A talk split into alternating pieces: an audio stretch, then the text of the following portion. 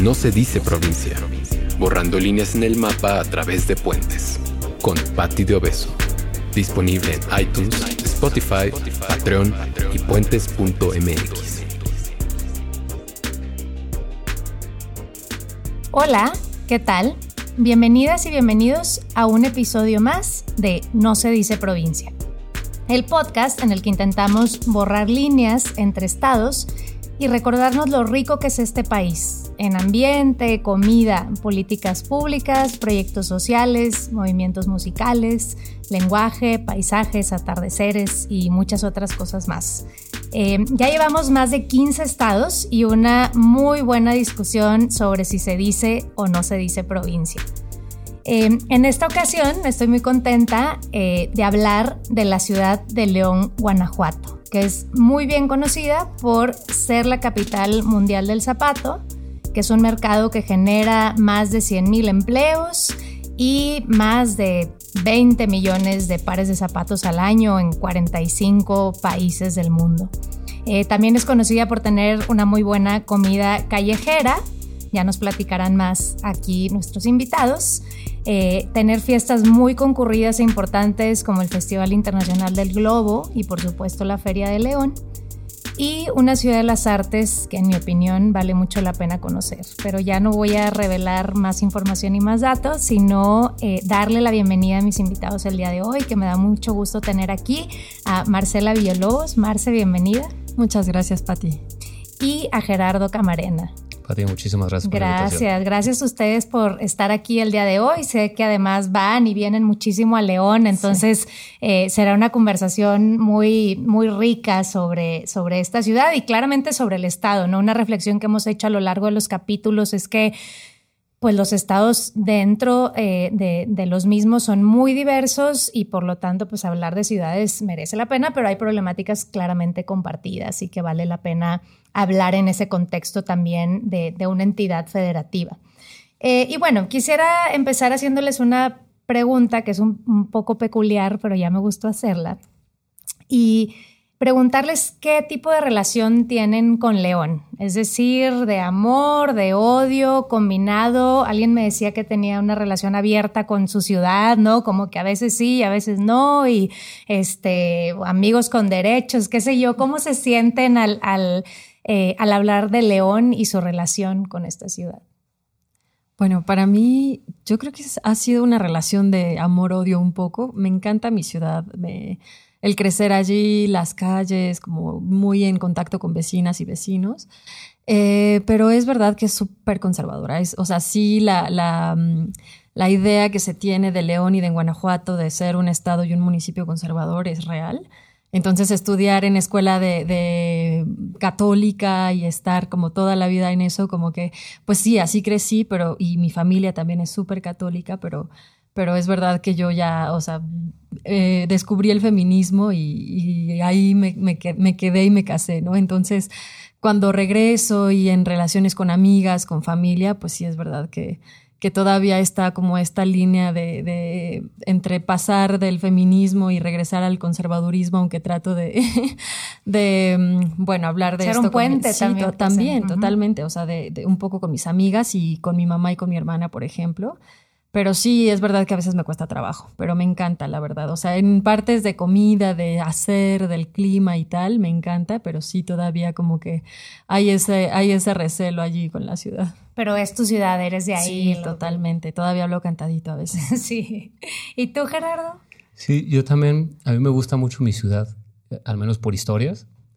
Creo que tengo una relación con, con León como como de esos amigos que tienes de kinder o de primaria, que creo que aquí no pasa tanto, pero allá es muy, muy normal, con los que conforme pasa el tiempo a veces dejas de tener cosas en común, pero, pero ya viviste tantas cosas con ellos o con ellas que siguen siendo parte de tu vida y a veces, aunque ya te juntes a echar unas chelas, pues a veces ya no hay tantas cosas en común, es como decir, güey, sí me gusta verte y sí me gusta ir. Bueno, hay, hay, cosas que, pues que sí, conforme uno va creciendo y va interesándose en cosas diferentes a las que pasan en la ciudad, pues de repente se generan distancias ideológicas, de proyectos de vida, de formas de hablar, en donde también el feminismo, derechos humanos, combate a la pobreza, son cosas raras allá. Y entonces de repente sí es como, como una relación un poquito ambivalente entre decir, me gusta mucho estar allá, me gustaría estar allá haciendo lo que hago aquí, pero son, son como momentos y espacios distintos.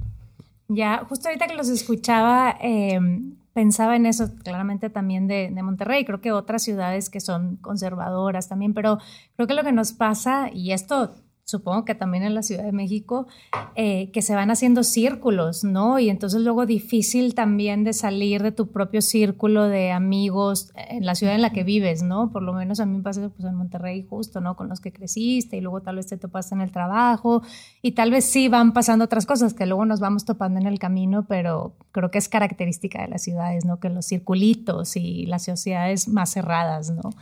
Sí, incluso hasta del apellido. Siempre ah, es cuando conoces a alguien, tu papá es y tu mamá y entonces tu tía y siempre salen primos, tíos, etcétera, ¿no? Sí, siempre salen. Oigan, y bueno, otro tema que, que, que, creo que también es justo de, de la riqueza por, por lo rico y por lo diverso es la comida. ¿No? Entonces, platíquenos eh, cuál es su comida favorita, cuál es la comida eh, callejera o típica de León y también en términos, ahorita platicaban de los eloteros, cosas que solo quienes son de allá podrían compartir esa información clasificada muy importante.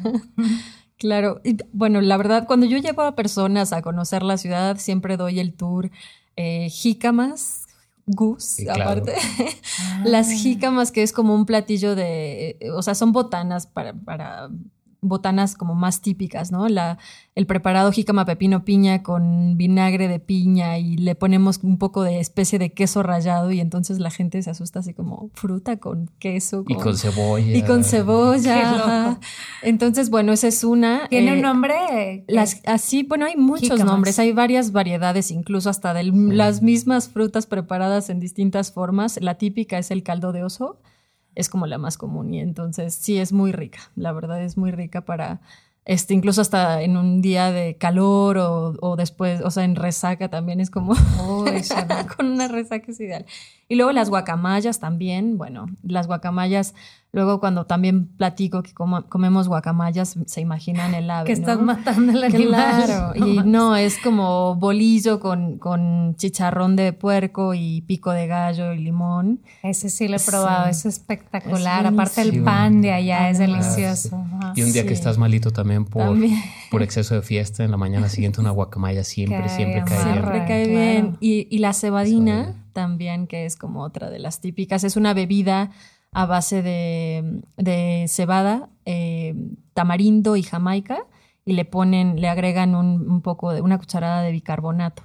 Y entonces es como, te la tienes que tomar súper rápido porque si no se derrama. Y es, es rica, es como digestiva, ¿no? Este, y está, es, es, totalmente artesanal y ya sabemos como el típico puesto del centro que es el clásico. Em, y bueno, sí, somos como muy botaneros, creo. O sea, para, para alguna reunión o algo familiar o alguna carne asada o lo que sea, como que siempre son las dos horas de botana y luego empezamos a comer, ¿no? Pero sí es deliciosa toda ella. Suena experimental, pero suena bien. Las guacamayas sí, me parecen espectaculares. ¿Qué la, más? La verdad es que León no tiene una alta cocina. Sí, hay que ser honestos. Guanajuato como estado creo que tampoco. Pero la ciudad sí es muy garnachera y no solamente en, en los puestitos de esquina que que pueden ser muy reconocibles o muy ubicables y algunos que tienen tradición de que llevan en la tercera generación de despachadores, o sea, que estuvieron ahí sus abuelos, los papás, ahora están los hijos, van a estar los nietos, van a estar los bisnietos.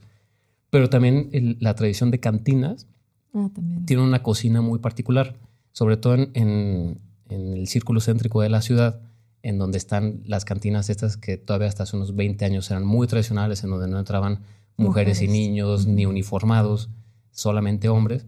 Uh, Cambiaron ya algunas costumbres también por un tema de apertura de la ciudad, de, acceso a la clientela, pero la cocina típica se mantuvo y entonces hay algunos platillos también muy, muy tradicionales, muy típicos y muy ricos, porque son, son lugares en donde mientras tú vayas consumiendo bebidas, el lugar te va regalando la comida. Entonces son buenos lugares para ir a comer o son buenos lugares para ir a desestresarse después de la chamba y cosas como la carne tártara, que es una especie de, de Conozco una de, esas cantinas que me parece buenísima, el Panteón, Taurino. Buen lugar, ¿no? Que es así el, ruedo y entonces salen a bailar incluso, ahí digo, a torear y es como muy quiche la onda, así, ¿no? Sí. sí. muy característico y también es otra relación de amor-odio porque a mí no, yo no soy taurina, no me Sí, yo gusta. tampoco. Entonces sí es como el lugar que, que justo se llama Panteón porque las mesas son como lápidas de toreros que murieron, Mm. pero es, es deliciosa la Sí, comida. Y bueno, ya hablabas tú de los elotes también, que es una maravilla y súper garnachero. De- decíamos a, a- a mí, a nosotros, nos llama mucho la atención como aquí a los elotes le ponen epazote. ¿no? Mm. Entonces, sabemos que aquí es algo muy típico, pero, pero de repente como costumbre culinaria nos cuesta trabajo identificar un sabor así tan distinto en cosas que normalmente nosotros consumimos. No sé, a nosotros nos gusta mucho así un, un día entre semana ir a buscar y a perseguir al elotero para ver dónde anda, pedir un, un elote en vasito. ¿Cómo lo preparan allá? Porque ya ha habido esta discusión también en otras ciudades, hay cosas peculiares también en ese sentido. Pues a ver si no me equivoco, es, es, es mantequilla, mayonesa, el, el elote amarillo, perdón, blanco normalmente, este, con, con el caldito, chile del que pica, del que no pica, queso rallado, limón. Limón. Este, ya algunos que se ponen muy creativos, pues ponen ya también así que los cacahuates cerditos. japoneses, doritos, este, Sí, el chiste es mezclarle cosas, ¿no? pura caloría. Sí, exacto. Oigan, y de, de lugares eh, a visitar, yo mencionaba ahorita la Ciudad de las Artes, ¿no? Que está ahí la ópera y toda esta explanada como muy bonita. eh, pero ¿qué otras, qué otras cosas? Digo, que la feria, ¿no? Y todo esto, pero si alguien visita, eh, ¿a dónde dirían? Bueno, no pueden faltar eh, que vayan a este lugar en, en León. Turístico o no turístico puede ser, ¿no? Claro. A mí, bueno, sí es el perímetro ferial, eh, que la feria es en enero, febrero de cada año y que es muy, muy grande, ¿no? Y que creo que también es identitario de las y los leoneses. Es como, vamos siempre, a mí me encanta ir a la feria, aunque esté llenísimo todo el tiempo, pero, pero es como, crecí con eso y entonces siempre que hay feria me, me gusta mucho regresar. Pero además de, de la, de la Ciudad de las Artes, que está eh, el teatro y que está el museo, que hay in- incluso exposiciones itinerantes y otras permanentes, eh, lo, que, lo que yo hago, me gusta mucho hacer cuando, cuando voy con otras personas fuera de León, es recorrer como toda la calzada de los héroes, calzada de los héroes hacia el puente del amor, que el famosísimo puente del amor. que- cuenta, que- cuenta cómo se ve el puente de Es la una gran historia. es una además, historia, sí. O sea, no tiene muchos años, la verdad. Y es un puente peatonal eh, que conecta Calzada de los Héroes con el paso hacia el arco de la calzada.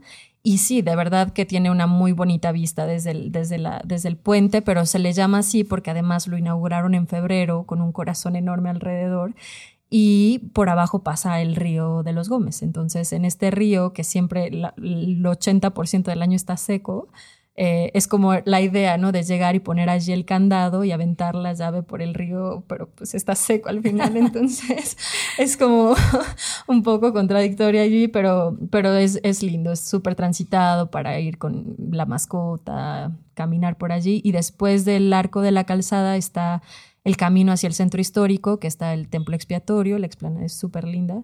eh, hacia el centro ya, pues toda la calle Madero creo que es la famosa por, por los bares ahora, este, pero pues bueno, ya hacia el centro también es muy lindo. Esa es mi recomendación, creo. Ahí también en, en la zona centro está uno de los barrios antiguos de la ciudad, que es el barrio de San Juan de Dios. Fue uno de los primeros barrios en la ciudad desde, existe como desde 1600 y cacho. Y es muy tradicional porque tiene una calle llena de, de nieves de garrafa, a la que la verdad cuando hace calor vale mucho la pena ir así como a pasear o a quitarse el calor, a que la gente los conozca. Y am, para mi gusto está ahí una de las panaderías más ricas de la ciudad. Es también una panadería de, de- del pan muy típico de Guanajuato, así pesado, rico. ¿Cómo se llama la panadería? Ah, ese es, ya te entiendo. No es es, que la- es panadería por- de San Juan de Dios. Sí, ajá. sí. Y, y no sé, ya más bien hacia las afueras de la ciudad, en los últimos años ha, ha ido creciendo la industria de ecoturismo. Está justo a las faldas de la, de la sierra, entonces a veces a 45 minutos de distancia de la ciudad se puede llegar a unos paisajes muy lindos para ir a recorrer con las mascotas, andar en bicicleta. Si es en época de lluvias, para ir a ver algunas cascadas que nosotros no sabíamos que los teníamos ahí hasta que de repente Órale, esto no Así la gente dijo, oye, pues como que no hay muchos espacios de activación física aquí en la ciudad, además de, de los parques y el fútbol y cosas así como muy tradicionales. Entonces la gente empezó a subir en bici, de repente empezaron también a, como a correr y empezaron a encontrar espacios donde la gente pudiera divertirse de otras formas, ¿no? así haciendo ejercicio, ir, no a nadar porque tampoco es que sean ríos así frondosos. ¿Pero qué ¿no? lugares son? ¿Cómo se llaman? Es- está el, el gigante, yo identifico, está ah, también algunos caminos hacia Barrilla, La Patiña y zonas que están pues, en la sierra. Este, se le conoce como Sierra de Lobos, hay incluso una reserva em, ecológica y protegida. Y con algunas sorpresas, no particularmente en León, sino ya en otras zonas más alejadas del estado, en el, noreste, donde justo hace unas semanas revelaba la Profepa eh, unos videos donde identifican que todavía hay especies silvestres que se creían extintas en el estado, como oso negro, por ejemplo, jaguarundi, ocelote y puma. Entonces, en León no se han encontrado, se han encontrado en, el noreste de, del estado, pero el, el, estado como que le va haciendo ojitos al tema de conservación eh, ambiental y, y turismo ecológico. Oye, buena noticia, ¿no? Porque luego ya con las ciudades creciendo y puro cemento, como que esas partes se quedan fuera, ¿no? Me da gusto escucharlo, pues. Y justo hablando de esto de, del crecimiento de la ciudad, ¿no? Que como muchas otras en el país, luego es exponencial, el tema económico lo detona completamente, eh, pues el zapato, pero ahora también son empresas eh, japonesas, etcétera. Eh, en términos de crecimiento y de infraestructura pública, etcétera, ¿qué ventajas ven ustedes en, estos crecimientos exponenciales o desventajas también eh, que traen a la ciudad eh, fenómenos como este? Pues bueno, Guanajuato ha sido una de las entidades con mayor crecimiento económico y eso gracias eh, sí un poco al, apoyo gubernamental de donar terrenos y demás. O sea, ya por eso incluso hasta las Em, la industria, ¿no? O sea, va pasado al sector automotriz. Eh, sin embargo, algo que veíamos eh, haciendo como este tipo de monitoreo del gobierno y demás, es que eh, pues crecimiento económico no es lo mismo que desarrollo, ¿no? Entonces, son sueldos muy bajos, o sea, sí es verdad que hay mucha mano de obra, que se crea como eh, empleo y demás, pero, pero la verdad es que la movilidad social pues estanca, o sea, la, gente no eh, gana un sueldo mínimo eh, bajo, ¿no? El, el, salario mínimo en Guanajuato y entonces eh, eso impide ¿no? que existan más, eh, que, se pueda hacer otro tipo de cosas o que pueda haber como aliente, aliciente pues para... Sí, o que la derrama económica sea real para claro. Sí, sí, justo. ¿Y ventajas tú dirías o cosas, por ejemplo, sé que a ti te... Eh, bueno, has trabajado el tema de movilidad y es una ciudad planeada, bueno, está el tema de la bici y del optibús, ¿en eso lo ves como algo positivo? Sí, eh, bueno, León fue de las primeras ciudades, me atrevería a decir, de México que tiene un instituto municipal de planeación. Eh, porque como tú decías, las ciudades se empiezan a crecer sin, sin ton son y entonces es como las y los empresarios obedecen o incluso los gobiernos obedecen a intereses particulares y entonces los terrenos ejidales alrededor de la ciudad pues se compraban y después hacía el cambio de uso de suelo y entonces costaban después cinco o diez veces más de lo que eh, del valor inicial. Entonces, eh, esto ha sido un problema, eh, una constante, y bueno, el Instituto Municipal de Planeación de León, que empezó en los años 90, ayudó un poco al crecimiento más ordenado de la ciudad, o sea, no tener un crecimiento como así como se venía haciendo en las últimas décadas. Em, y justo el Instituto Municipal de Planeación, a la par del Instituto o de la Dirección de Movilidad en León, eh, crearon como diferentes planes de, pues de crecimiento, de movilidad y demás. Em, creo que León es una de las, todavía es pueblo bicicletero y es una de las ciudades como con más ciclistas y, y creo que tiene un transporte, eh, pues fue también de los primeros con el Optibus, antes incluso que Ciudad de México. Oye, perdón que te interrumpa, pero ahorita que dijiste lo de pueblo bicicletero, el otro día leía que alguien dice que tienen razón. Ahora pueblo bicicletero es decir, es un orgullo, ¿no? que estemos promoviendo la bici y que la gente se pueda mover en bici, ¿no? Realmente distancias grandes. Distancias grandes y, o incluso hacer un, un modelo de movilidad multimodal, ¿no? O sea, decir, bueno, la ciudad se presta para, para tener como las condiciones de tener, salir de tu casa en bicicleta, llegar a una estación de, transporte público y después tomar el transporte y caminar unas cuadras a, su destino final. Em, lo, lo, malo es que este plan, por ejemplo, existe un plan maestro de ciclovías que no se ha llevado eh, a cabo al 100%. Todavía hay la, vía principal que nosotros le llamamos el eje, que es el López Mateos que atraviesa toda la ciudad de Oriente a Poniente, no tiene una ciclovía. Y entonces eso es pues algo que, que, preocupa, ¿no? Porque claro que todo el tiempo y todos los días hay ciclistas circulando por esta avenida que se topan con coches que van a 50, 60 kilómetros por hora, 70, ¿no? Eh, entonces ahí hay un problema. Pero bueno, en tema de Optibus, la verdad es que ha sido, eh, cuando empezó igual con copiando el modelo de Curitiba en Brasil, fue antes que Ciudad de México el primer transporte de este tipo, ¿no? Conectado.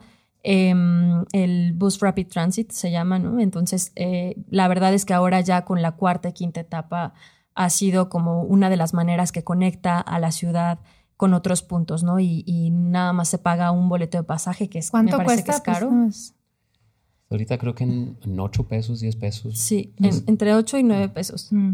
Acaba de subir hace el año pasado, me parece, pero sí, este, pues hay algunos incentivos como para estudiantes y tal, pero aún así sigue siendo un transporte caro. Eh, pero la ventaja es que una persona, si está como muy en las afueras de la ciudad, toma una- un, un autobús y la deja, la puede dejar en alguna de las grandes estaciones y ya no paga otra vez un boleto y toma otro, otro Ah, bus a mira, otro. eso es buena Que, facilidad. que como dato curioso, el, el Optibus, a mí se me olvida que se llama así. La Es-. Es, el Metrobús de León, pero nosotros como las primeras unidades eran verdes y eran el, el camioncito así conectado, lo conocemos todavía como oruga. Ah, mira. Entonces así la gente dice, sí, la oruga en la línea 1 o la oruga en la línea 5. Sí. Está buena esa. ¿Y tú, Gerardo, qué otras, digamos, ventajas o desventajas le ves a este, digamos, los últimos años de, de crecimiento? ¿Crees Sí. que se ha movido la ciudad o no? Sí, el Estado en general creo que ha crecido este, el- desde los gobiernos estatal y locales, municipales, perdón. Ha habido un impulso justo al tema de desarrollo económico, en donde lamentablemente hubo un, un importante crecimiento económico, pero que no se transformó en, en una derrama igualitaria de los beneficios económicos del crecimiento. Sin embargo, hablando de lo positivo, creo que esta, em, este crecimiento y la demanda de servicios atrajo a profesionistas, a prestadores de servicios, incluso inversionistas nacionales e internacionales, para generar empleos que o sea, Guanajuato tiene un- una media de ingreso bastante baja para el tipo de calidad en el trabajo que se realiza, que obedece a factores históricos, donde te comentaba por teléfono, durante muchos años hubo una muy baja escolaridad en el estado, particularmente, por ejemplo, en León, que es la ciudad más grande a pesar de no ser capital, y donde para poder seguir produciendo los productos tradicionales del estado, cuero, calzado, etcétera, no se necesitaba un nivel alto de escolaridad. Entonces esto se fue traduciendo en, en generaciones en donde la educación no era tan importante para el crecimiento económico, de repente con la apertura de, de México al Tratado de Libre Comercio, por ejemplo, a la globalización de la economía, pues nosotros nos vamos quedando rezagados con la capacidad educativa y profesional. Entonces, en, en los 90, inicios del 2000, el acercamiento de, de personas de otros estados, que hubo una migración importante, primero por temas de desarrollo económico, después por inseguridad en algunos otros estados que llegaron a Guanajuato, que en aquel momento era un estado bastante seguro, em- empezó a tener una, un, ritmo de vida este, y una vibra muy diferente a la que conocíamos, en donde hubo de repente más servicios, más tipo de profesionistas, demanda de otro tipo de profesionales, em, otro tipo de escuela. Llegó, eh, fuimos la primera ciudad a la que llegó la UNAM, fuera de aquí de la, del área metropolitana, llegó el IPN y, de repente eh, empezó a haber una inyección muy interesante como de, nueva energía. Del lado negativo, algunas cosas, pues ya lo platicábamos hace rato, lo decía muy bien Marcia, es un estado y es una ciudad muy conservadora. Como anécdota, en el 2009, cuando la Secretaría de Educación Pública eh, publicó el primer libro eh, para quinto y sexto de primaria con educación sexual integral y tenía por ahí unos dibujitos sobre genitales, se juntó un grupo de personas eh, muy conservadoras que después algunas de ellas utilizaron, ocuparon espacios en, el gobierno estatal, hicieron una quema pública de libros de educación. Entonces se pusieron afuera del ayuntamiento con un, un- un bote de metal, gasolina y empezaron así hoja por hoja a quemarlo. ¿no? Y dices, híjole, pues sí, lamentablemente a veces algunos clichés son ciertos y, y la banda de León a veces sí es muy mocha. En Guanajuato capital también más o menos para este, la misma época este, querían prohibir las expresiones públicas de afecto. En- entonces este, querían eh, meter en, en el reglamento como una municipal como una falta administrativa el besarse en, en zonas públicas. Afortunadamente la banda respondió, salieron todos a besuquearse así al día siguiente a todas horas. Eh, pero algunos temas como, como estos, el- em, hubo todavía en el 2010, 2012, había cerca de, de 30 casos de mujeres que estaban en prisión este, por interrupción legal del embarazo o por abortos no provocados. En- y tenían condenas de, de 26 años, que era la, la- La pena. la, pena máxima por homicidio. Homicidio en razón de parentesco. Entonces, en ese sentido, vemos, hay como áreas importantes todavía de oportunidad en donde el Estado puede abrirse. Eh, yo me acuerdo de algunos compañeros de defensores de derechos de las niñas y los niños les llamaba mucho la atención que la ley estatal en Guanajuato de defensa de derechos de niñas, niños y adolescentes era la única ley a nivel nacional que tiene un capítulo específico sobre las obligaciones de las niñas y los niños. Y entonces eh, fue, un, motivo de análisis, incluso de derecho comparado, porque demonios Guanajuato tenía un capítulo específico en una ley de derechos de niñas y niños donde hablaba de, sus obligaciones. ¿Pero qué tipo de obligaciones? Asistir a la escuela, prestarles respeto a los padres y a las madres. Ah, ya, eh, ya, un tema así más. Ajá, con el discurso de sí que tengan derechos, pero ¿y las obligaciones? Ah, sí, sí. Ah, Ajá, sí, esa parte conservadora, por así decirlo. Oigan, ya, digo, ya entraron a hablar los dos de, las problemáticas sociales, ¿no? Mencionaron el tema de desigualdad, de pobreza, del nivel de escolaridad. Pues más recientemente creo que innegable y muy evidente el tema de inseguridad, ¿no? Y, bueno, aprovechando que, los tengo aquí a los dos y me da gusto cuando platiqué con ustedes, eh, cada uno por su lado, eh, similar su trayectoria en haber trabajado en proyectos comunitarios, organizaciones de la sociedad civil y luego haber trabajado en el gobierno municipal, que comparto la experiencia, es toda una aventura, ¿no? Y, un poco eso, si hay otra, digamos, problemática social que no hayan mencionado ya, y digo, esta es una pregunta así un poco burda, pero provocadora, eh, desde estos espacios, ¿no? Desde la sociedad civil o, del gobierno local, eh, ¿cuál considerarían que tiene más efectos? pensando en León, pensando en los últimos años, pensando en su experiencia allá, ¿cómo escribirían, eh, digamos, dónde se puede tener más impacto tomando en cuenta las problemáticas que hay en, la ciudad? Sí, se puede ponderar, ¿verdad? Si no pueden, pero, pero un poco para comparar experiencias, ¿no? Incluso hablar de los sectores. Claro, eh, bueno, para mí ha sido interesante porque eh, cuando yo empecé en sociedad civil, era un gobierno panista y después, después de muchos años en León, eh, cambió, hubo una transición a un gobierno priista, ¿no? Entonces, la alcaldesa en ese momento eh, era... ¿Cuántos años llevaba el PAN?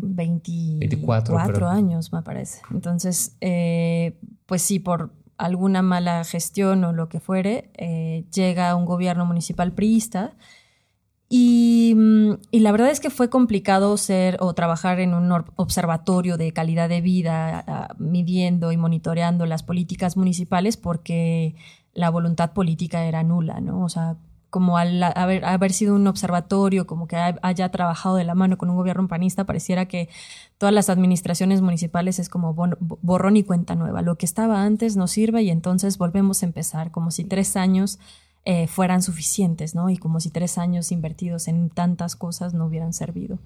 Entonces, eh, es la misma historia que se repite, bueno, ya ahora ya por primera vez hay reelección, ¿no? Y entonces ya el presidente municipal actual es, reelecto, ya había estado, pero, pero verlo así creo que tendría mucho que ver con la voluntad política de quien está en turno, ¿no? O sea, eh, el haber estado en sociedad civil y el ser como de los pocos contrapesos en un gobierno, en ese gobierno priista que, literal nos cerró la puerta, eh, pues hasta cierto punto los impactos en las presentaciones de investigaciones, reportes o lo que fuera, pues tenían mucho más alcance, ¿no? Eh, sin embargo, no quería decir por eso que nos recibieran o que tomaran en cuenta nuestras recomendaciones o que, eh, no sé, que, que fuera como realmente incidencia directa al gobierno municipal.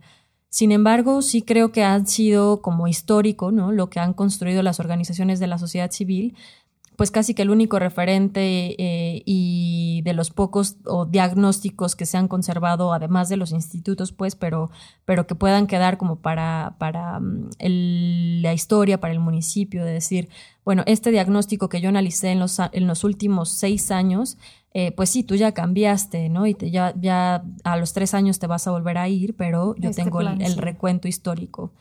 Y el estar desde el municipio creo que también igual depende de la voluntad política un poco, porque por más que hubiera regidoras, regidores o parte del personal en cabildo que quería hacer buenas cosas, cuando al final el alcalde o el, grupo mayoritario dice esto no va o esto no me conviene o por más bueno que sea, entonces no se hace, ¿no? Entonces creo que, y, viceversa, ¿no? O sea, cosas muy buenas que sí se aplicaron y que podían ser fáciles y podían ser como muy inmediatas, eh, pues también, ¿no?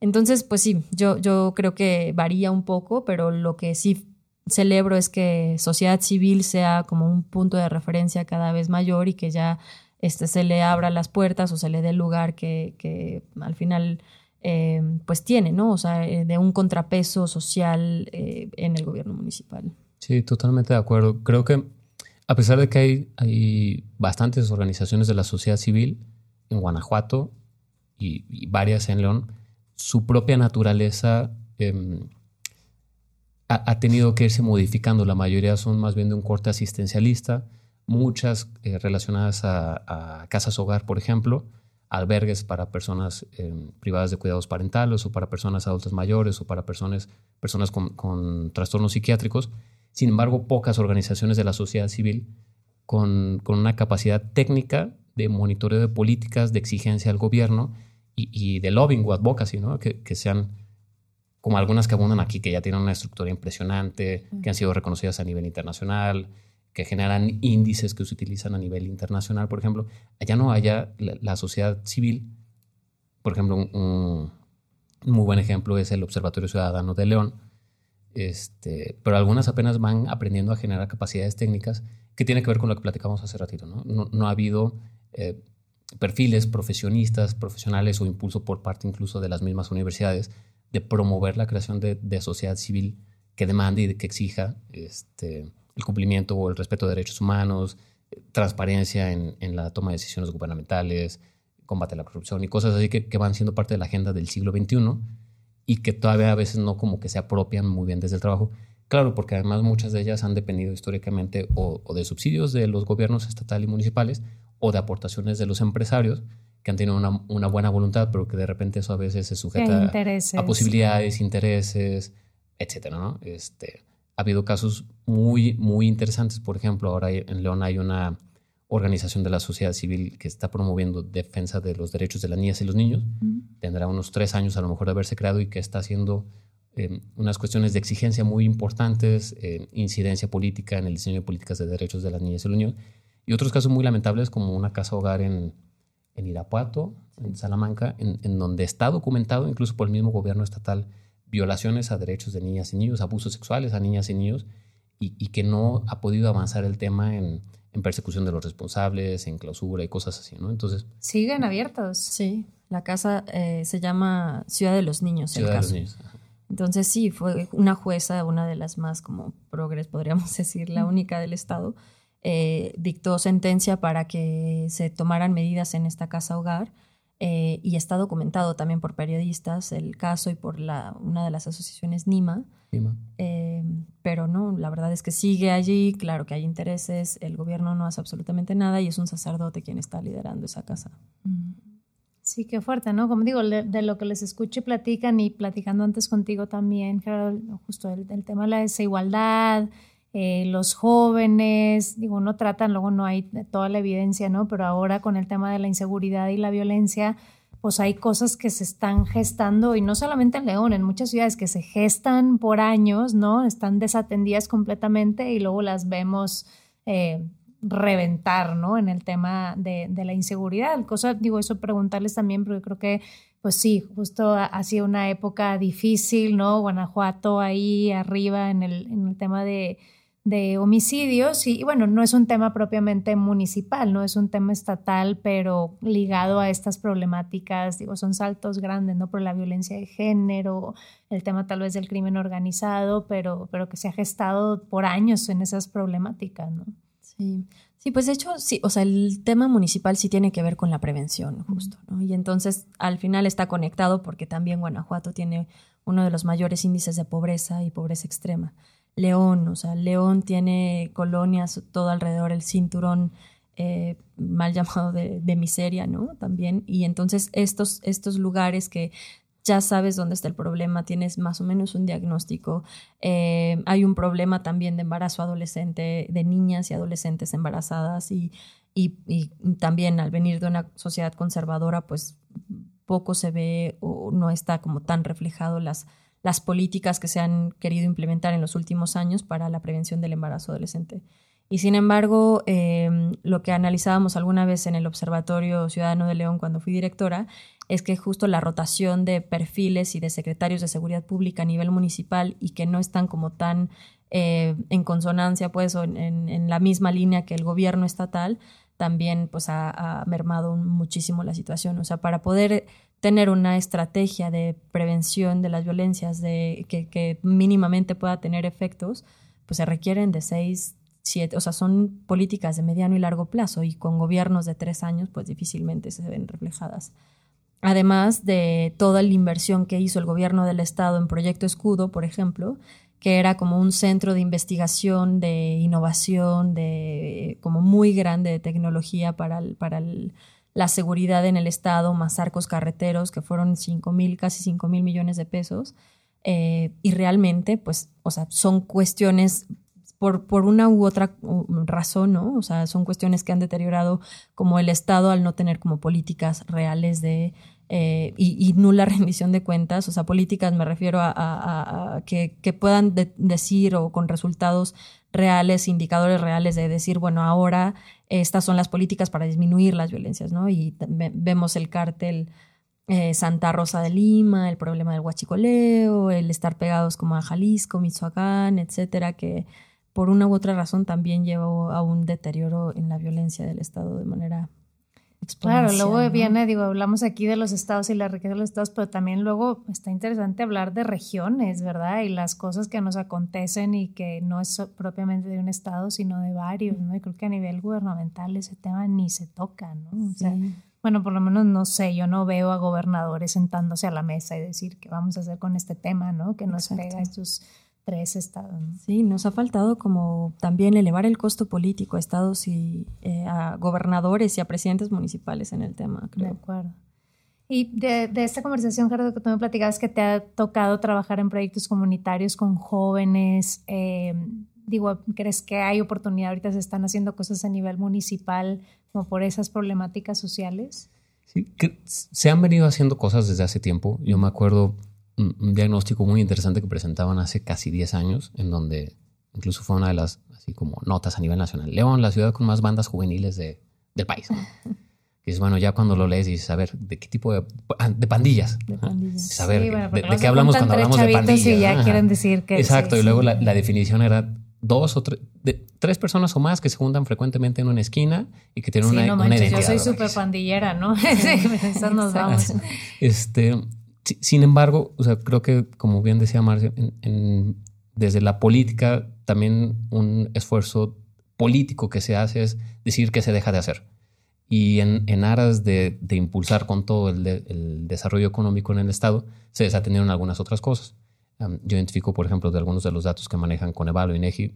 Eh, Guanajuato es el quinto estado, me parece, con mayor porcentaje de niñas y niños viviendo en situación de pobreza. Eh, uno de los estados con mayores índices de pobreza alimentaria en personas menores de 18 años. Em, tiene algunos de los municipios con índices de desarrollo humano muy similares a, municipios del, sureste mexicano, este, o incluso comparables con índices de desarrollo humano de algunos países subsaharianos. Entonces, de repente resulta un poco incongruente identificar crecimiento eh, que se ha dado en algunas ciudades pero que se ha desatendido históricamente a lo mejor hasta Invisibilizados completamente, ¿no? Eh, municipios como Hichú, este, Santa Catarina, Santiago, que, que, son incluso municipios que como guanajuatenses ni conocemos, ni ubicamos en el mapa, ni nos suenan en las noticias más que cuando ejecutan a alguien o cuando sale un oso negro en una foto, eh, que han sido eh, municipios históricamente desatendidos, políticamente desatendidos y presupuestalmente desatendidos y que tienen ahorita unos niveles de pobreza del 70%. Hay, hay municipios de Guanajuato que, que están en, en, el top 20 de los municipios más pobres del país y no forman parte de una estrategia prioritaria ni del gobierno federal, ni del gobierno estatal, ni de los gobiernos municipales, a veces porque ni alcanza el recurso, pero también es un tema de, de falta de capacidades institucionales para hacerle frente a, a, problemáticas que ya están rebasadas, en, temas de pobreza, en, en temas de de desigualdad social y ahora, claro, pues revienta y ahora hablamos de, temas de violencia social, homicidios y cosas que, que, no pasaban y no sonaban en el Estado, que a veces un Estado bastante tranquilo y que si había algunos homicidios eran, eran homicidios que están cuya tasa estaba muy por debajo de la media estatal y de la media nacional. O el móvil, ¿no? O, o los móviles eran en distintos. lugar de criminalidad organizada. En, en el municipio de León, los móviles empezaron a cambiar a partir del 2009-2010. No, la mayoría de, la- de los homicidios entre jóvenes era por armas blancas y de repente se revirtió la tendencia y empezó a hacer uso de armas de fuego o incluso explosivos. Entonces, hay, retos importantes que atender en violencia, pero también había retos importantes que atender en materia de pobreza, distribución del bienestar, acceso a la alimentación, educación y servicios públicos y sociales de calidad. Oigan, sí, pues digo, se escucha como retos muy grandes, pero por otro lado, digo, ahorita lo escucho y digo como que, bueno, qué triste, estas problemáticas que compartimos, pero por otro lado me da gusto escucharles a personas como ustedes y que estoy segura que muchas personas eh, con las que trabajan o han trabajado en León, que, que están viendo un panorama más amplio, ¿no? Y tratando de interpretarlo de otra manera, difundirlo, explicarlo, ¿no? Y ustedes que tienen un pie allá y un pie acá, pues me parece que es bien importante contar con, con voces como las de ustedes, ¿no? Desde el espacio que sea, pero justo visibilizando estas problemáticas. Y por eso les preguntaba por lo bueno también, ¿no? Yo creo que luego a veces pasa esto que nos enfocamos mucho en todo lo que se hace mal, que por supuesto hay que hacerlo porque eso son urgencias, ¿no? Pero ir tratando de identificar esperanza o luz o algo que la gente diga, bueno, vale la pena o tratarlos de llevar hacia otros temas, ¿no? Concuerdo completamente contigo que o sea, muchas veces en el país son problemáticas de corrupción, impunidad, etcétera, pero hay otra también, creo yo, de falta de capacidades, ¿no? Y entonces esos temas, pues subsanarlos van a, van a tomar tiempo, ¿no? Y oigan, bueno, para ir cerrando, eh, la pregunta así como eh, insignia del podcast es si se dice o no se dice provincia, si les molesta o si creen que deberían decirnos de otra forma. Eh, ha habido todo tipo de respuestas, o sea que no se limiten.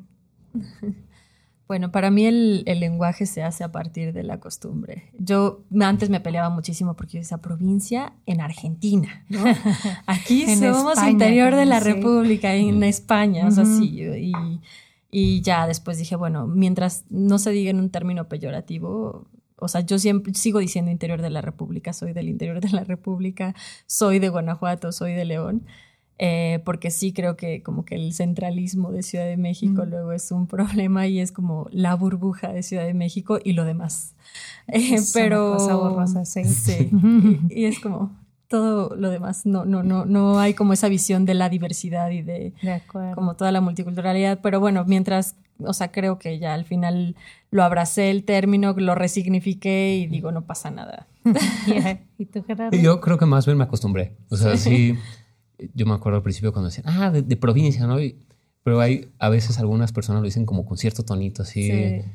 Yo no sé si sea un, un tema mea culpa de, de, sentirnos como los foráneos, achaparrados. Guanajuato tiene una costumbre también de, de eh, histórica de, haber sido lugar de haciendas y entonces hay quienes dicen que, que somos agachones por lo mismo, porque estuvimos acostumbrados como a, a no estarla haciendo de pedo, perdón por la expresión, pero uh -huh. como a ser más bien calladitos, etcétera, a pesar de que hay eventos históricos que demuestran lo contrario, ¿no? El inicio de la independencia tuvo lugar en Guanajuato, uh, los anarquistas ganaron por primera vez en México, en León, este, que esa es otra historia, pero en los 40. Pero volviendo al tema de, se dice o no provincia, pues creo que uno se acostumbra cuando lo empiezas a escuchar de gente que con quien vas compenetrándote, con quien trabajas y que ya no te lo dice como, ni siquiera como carrillo, sino como no tienen otra forma de expresarlo, pues se vuelve normal e incluso se resignifica como, ah, sí, soy de... Me preguntaban unos amigos de mi novia el viernes así, ¿y entonces cómo se dice? Si no se dice provincia, ¿cómo sí, se dice? Sí, cara, es que ese es el pedo precisamente. Entonces, ¿cómo? Es que, ¿cómo? Pues, pues, no sé, o sea, yo digo que soy de Guanajuato, yo nunca he, me he asumido así de, ah, soy de provincia porque no, no crecimos con eso. Y, y viviendo en un país tan diverso, en donde a lo mejor lo único que tenemos en común ni siquiera es el español, sino es el uso de la tortilla, o sea, que, que, tienen en común una persona de, de, de Mexicali con una persona de Chenaló en, en en Chiapas, pues a lo mejor lo único es el consumo del maíz, ¿no? En alguna forma, en, en, memela, en tortilla, en sope, en lo que sea. Entonces, o sea, si, si desde, desde México, donde se asumen como capitalinos, porque sí es la capital, pero además es como un tema de, soy de la capital, ¿no? y todo lo demás es todo lo que no soy yo. Y dices, bueno, pues sí, pero en todo ese, todo lo demás hay muchísimas cosas que enriquecen a la ciudad. A mí de aquí de la ciudad me gusta mucho la diversidad que tiene, este, en colores, en olores, en, en texturas, lo que sea, y creo que se ha enriquecido también a partir de la provincia. De acuerdo, sí, como ya el, como dicen los dos, el tema de la apropiación y de tal vez responder con, ¿no? Con algo chingón de nuestras propias ciudades o estados, decir, bueno, bueno, sí, soy el provinciano, pero, o incluso burlarnos o reírnos ya de nuestras propias cosas que sí, verdaderamente todavía en este año son como increíbles, ¿no? Como algunas que mencionaron, pero... pero no, es la carrilla que nos echan a nosotros, a lo mejor a los que, no sé, ya tuviste a alguien de Guadalajara o de Jalisco, pues también la carrilla que le echan a ellos y a ellas es, es muy distinta que al resto de nosotros, ¿no? Pero la verdad es que también algunas de las cosas que nos dicen en forma de broma o de echar carrilla, pues son ciertas. O sea, hay, hay calles en León en donde todavía pasan caballos. y si nos dicen, pues ni modo que nos agüita, lo decíamos al inicio. Yo, persigo a mi elotero cuando pasa por casa de mis papás y voy a buscarlo. Este, Hay cosas todavía muy que llevamos en, en la identidad o en las costumbres que sí son de ahí, son de una ciudad en la que crecimos, que tenía un ritmo muy distinto, todavía muy tranquilos, siendo niños de los 80s y de los 90s que podíamos salir a andar en bici así bien tranquilos, que, que, nuestras mamás y papás no se preocupaban porque estuviéramos en la calle jugando. Y, y, pues fue bonito poder crecer con esas amenidades que a lo mejor la capital desde hace algunos no tiene, años no tiene, y que a nosotros a lo mejor sí nos tocó todavía disfrutar de una manera que forma parte de la identidad. De acuerdo, sí, como que añoramos, ¿no? Qué, qué, loco, en vez de decir esto en el futuro, más bien es decir cómo recuperamos lo que teníamos, ¿no? Eso es todo, todo un tema. Oigan, y bueno, pues aprovechando aquí el espacio eh, y hablando de los puentes que queremos hacer entre ciudades, entre personas, eh, les quiero compartir la liga eh, de donde pueden donar a Puentes para que Puentes siga vivo. Queremos que sea una red de personas interesadas en, en un medio distinto, en contenidos como este entonces, bueno, les pedimos que le echen un ojo, por ahí hay ciertos beneficios por ser parte de nuestra red de donadores y la página es patreon.com diagonal puentes mx. Marce, Gerardo, mil gracias. A ver que una conversación eh, bien interesante, me deja mucho pensando, eh, pero muy contenta de saber que existen eh, personas, representantes de León como ustedes, que, que, van a seguir chambeando porque las cosas mejoren y las buenas, pues seguirlas compartiendo. ¿no? Muchas gracias a los dos. Gracias, Pati, por la invitación. A ti, Marce, muchísimas gracias. Gracias a todas y a todos que nos escuchen. Gracias. Y donen, donen, donen. Sí. gracias a todos ustedes y nos escuchamos en el siguiente episodio de no se dice provincia. No se dice provincia. Borrando líneas en el mapa a través de puentes. Con Patti de Obeso. Disponible en iTunes, Spotify, Patreon y puentes.mx.